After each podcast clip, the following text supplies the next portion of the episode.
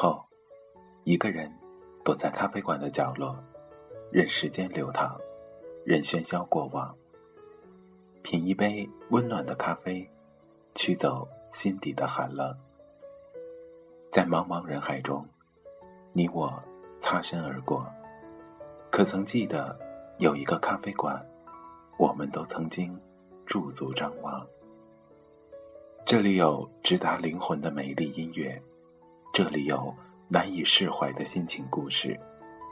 这里是 FM 二幺二七二午后咖啡馆，我是韩宇，我已准备好咖啡和故事，等待着，等待着您的光临。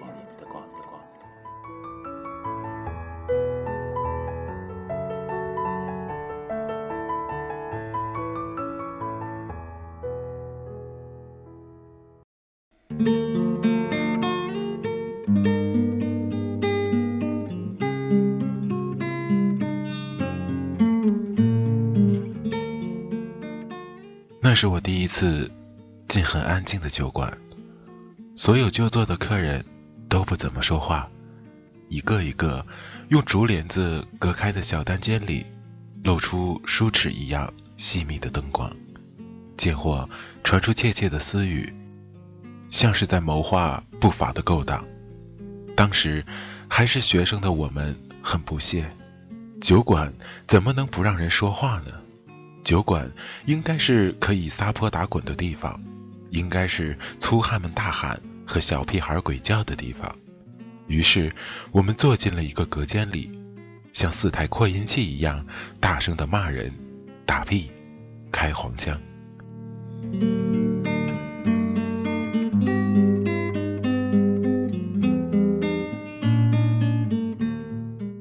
就在我讲完一个特别下流的笑话以后。竹帘上移来了一片青灰色的影子，有人经过，那影子停了下来，接着影子的主人掀开帘子，我注意到那只手的曲线尤其温厚。你们太吵，别的客人都不好谈事情了。这是莉莉安对我说过的第一句话，当时她手里托着一瓶刚烫好的酒，垫着深绿色的棉布。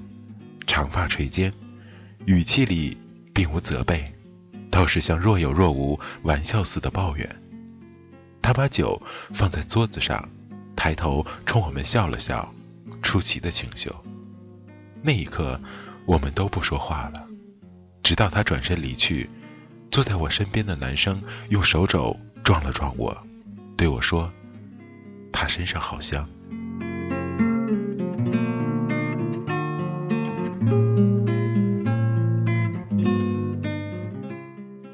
后来，我们存下半个月买连载漫画的钱，以便能不时的光顾那家酒馆。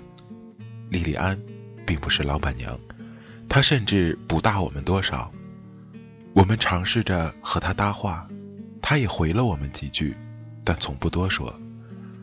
我们很难过，也很愤怒的发现，很多酒客都是为她而来，他们比我们出手阔绰，但值得欣慰的是。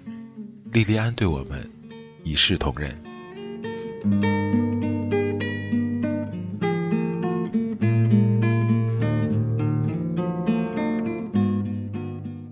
一年之后，我去了另外的一个城市读书。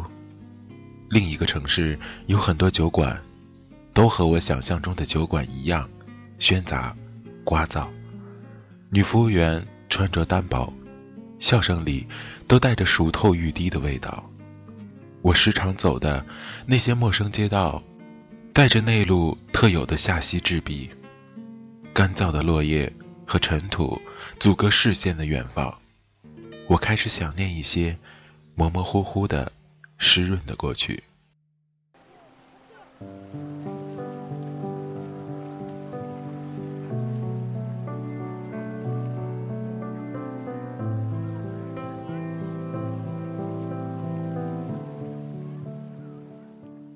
四年之后，当我准备换一个城市生活的时候，我回了趟老家。冬天，小酒馆的莉莉安坐在热烈燃着的炉火旁边，火焰的颜色像是黄昏堆出的云朵。店里放着一首上世纪的民谣，他微合着双眼聆听，表情虔诚。那些隔间里露出来的灯光刷在他的身上，一道一道的横过去，像老式电视机里的信号波动时产生的图像。我想着，我要走了，去一个潮湿的南方城市，那里可以看见海和岛屿，冬天不用穿很厚的衣裳。莉莉安走过我身边，她的衣裙和身影，像是怀抱着整个黄昏，安静而又悲伤。自语，在离这儿很远的地方，有一。片海滩，孤独的人，他就在海上乘着船帆。我就这样失去了和他说话的最后机会。年轻时，我曾经尝试过各种各样的开场白，有油腔滑调的，也有一本正经的。可是当我真的想跟他说些什么的时候，却怎么也开不了口。这么多年过去了，我爱过许多女人，她们来自不同的城市，有着不同的名字。她们在我身边时开心的样子都不一样，但是，没有一个像那年我看到的那个笑容，能够收走我全部的表达。刹那间，让我失语无措。很久很久以后，我大概是做过一个梦。我梦见莉莉安，告诉我她的名字。上齿轻点舌尖，连续两次，然后微开双唇，吐出最后一个字，像微笑的样子。黑夜过去，我也分不清这是意象还是梦境。我能告诉你的只是，如果将来你在哪家酒馆遇到他，请告诉他你的名字。我的名字，莉莉安。有一片海滩，